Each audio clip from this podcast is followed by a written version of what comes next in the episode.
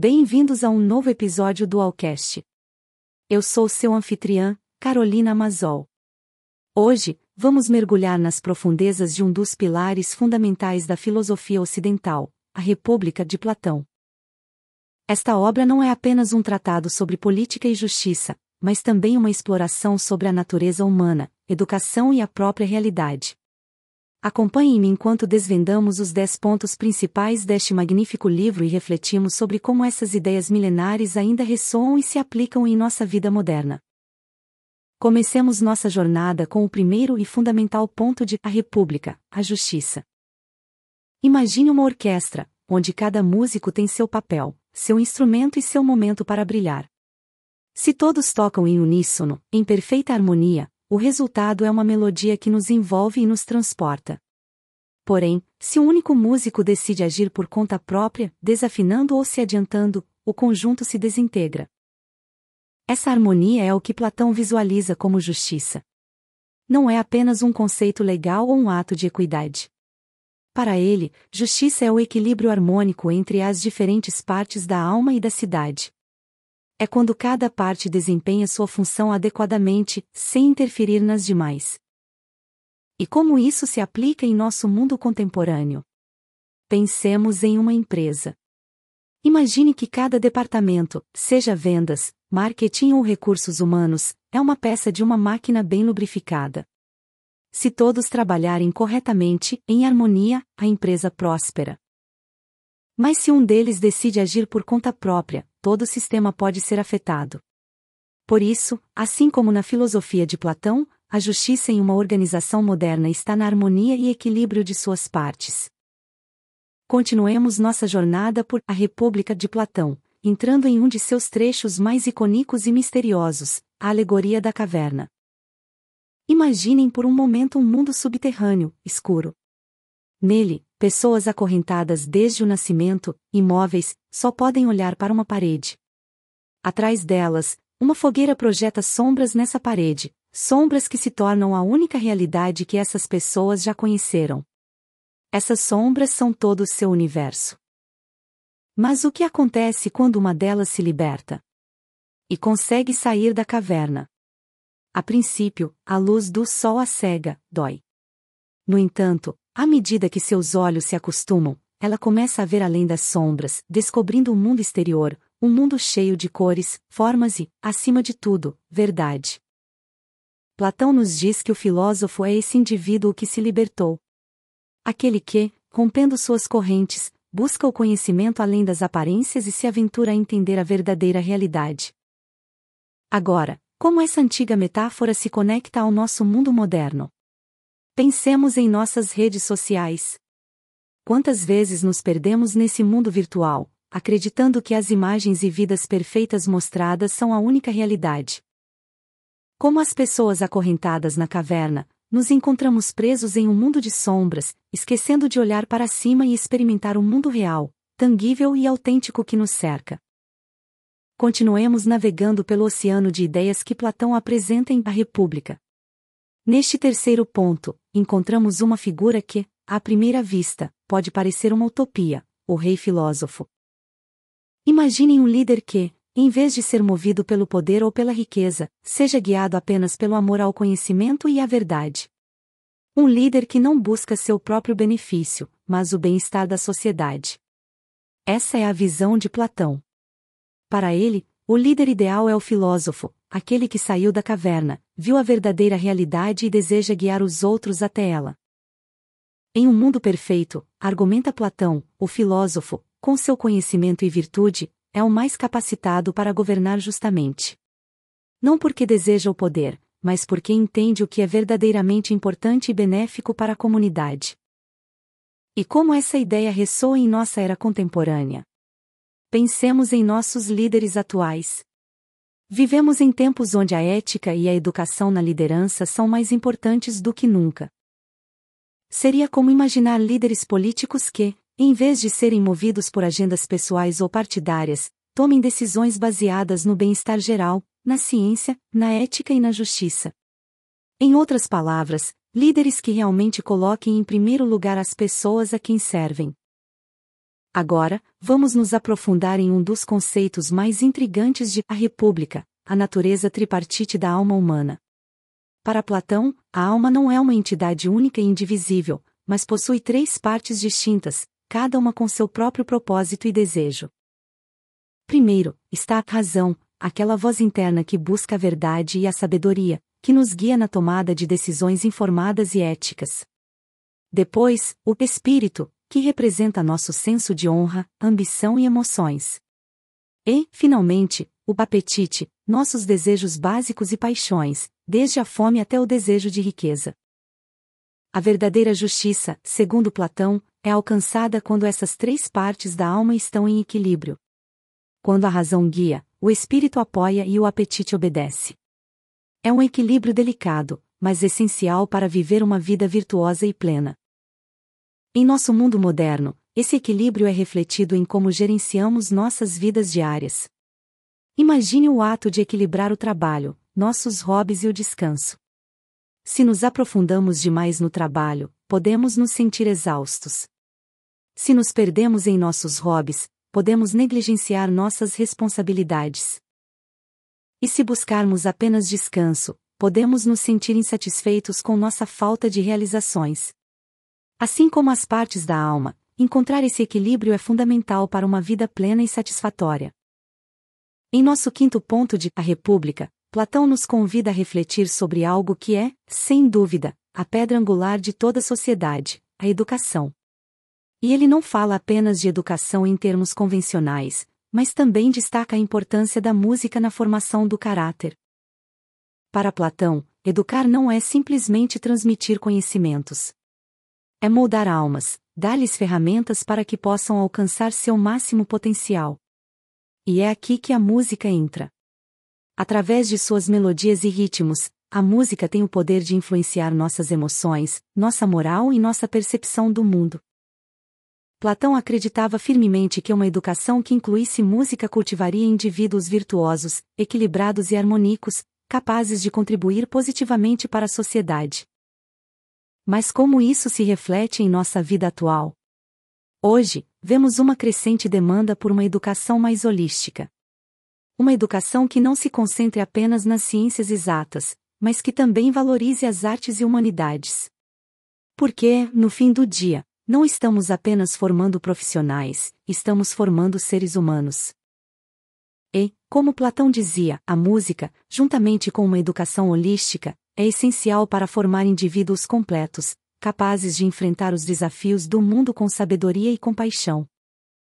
Prosseguindo em nossa jornada por a República, chegamos a um tema que, embora milenar, continua relevante em nossos tempos: as classes sociais.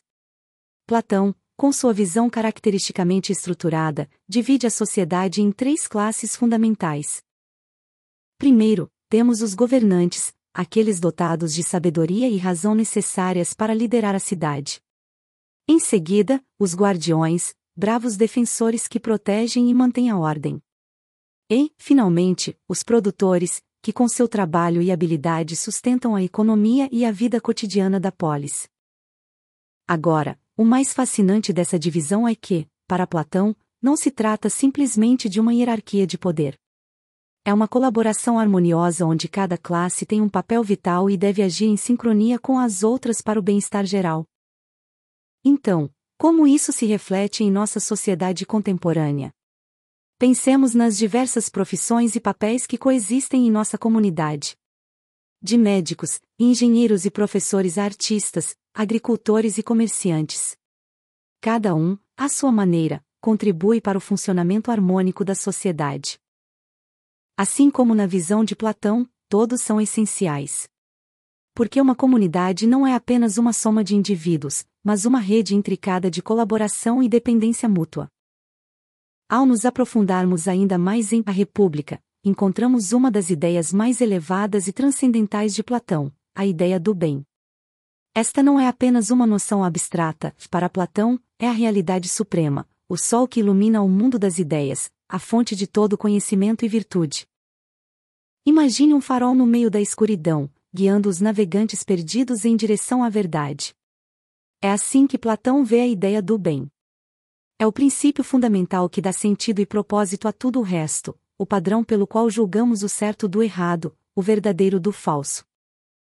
E se levarmos isso à nossa realidade contemporânea, onde encontramos refletida essa busca incessante pelo bem? Pensemos no jornalismo.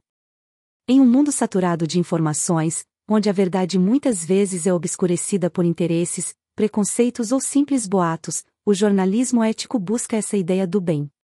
Busca a verdade, não apenas como um conjunto de fatos, mas como um compromisso com a integridade, objetividade e bem-estar da sociedade.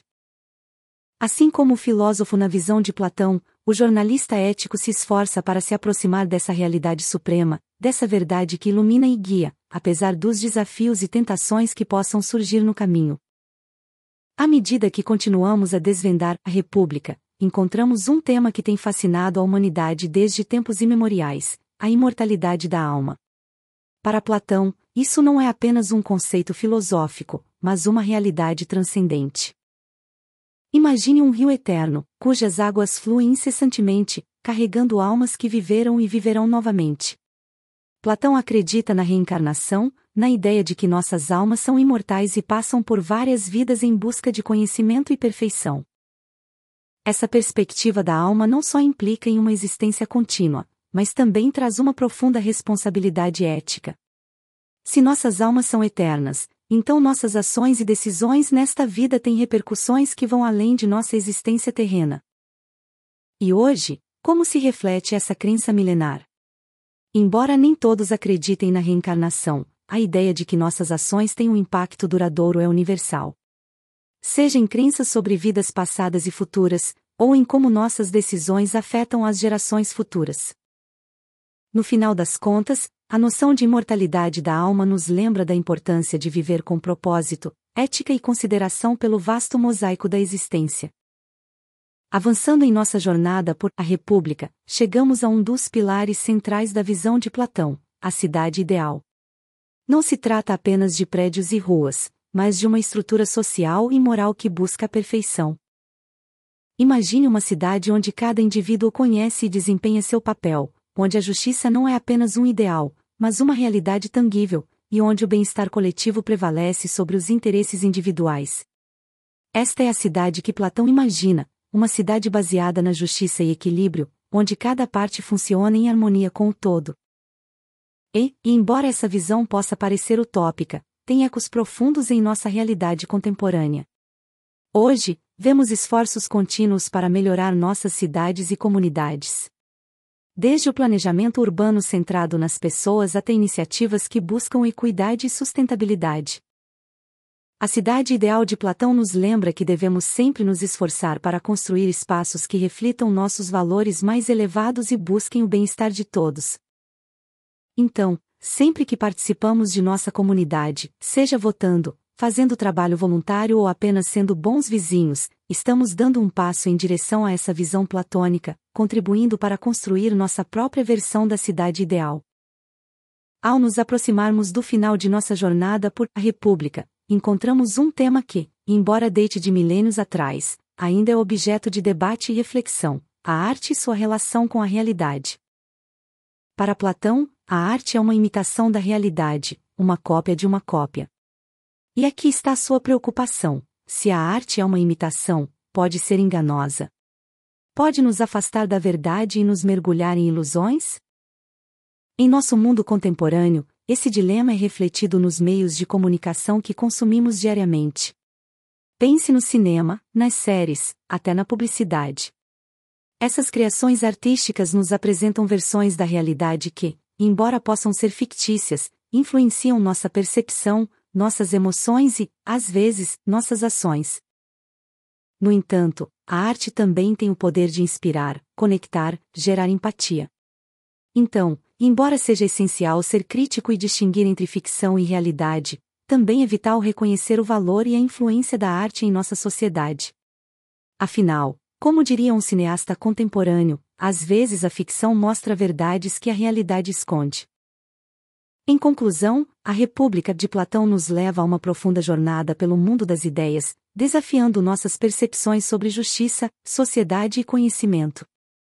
Através de diálogos ricos e conceitos atemporais, testemunhamos a construção de uma cidade ideal, uma reflexão sobre a natureza humana e a busca constante pela verdade. Sua obra mostra que, além das diferenças temporais e culturais, as questões fundamentais sobre existência, ética e sociedade continuam relevantes hoje. Ele nos convida a refletir, questionar e, acima de tudo, aspirar a uma vida de virtude e sabedoria. Para concluir, como em cada episódio, quero enfatizar que este foi apenas um breve olhar sobre a obra magistral A República de Platão. Embora tenhamos abordado seus pontos mais destacados, a verdadeira essência e profundidade de seu pensamento só podem ser apreciadas lendo o texto completo. Por isso, encorajo você a mergulhar nesta obra-prima da filosofia. Na descrição, você encontrará um link para adquiri-la. E lembre-se, o verdadeiro tesouro está nas páginas dos livros, não apenas em seus resumos. Esta é uma leitura essencial para todos aqueles que buscam entender as bases de nosso pensamento ocidental. Até o próximo episódio.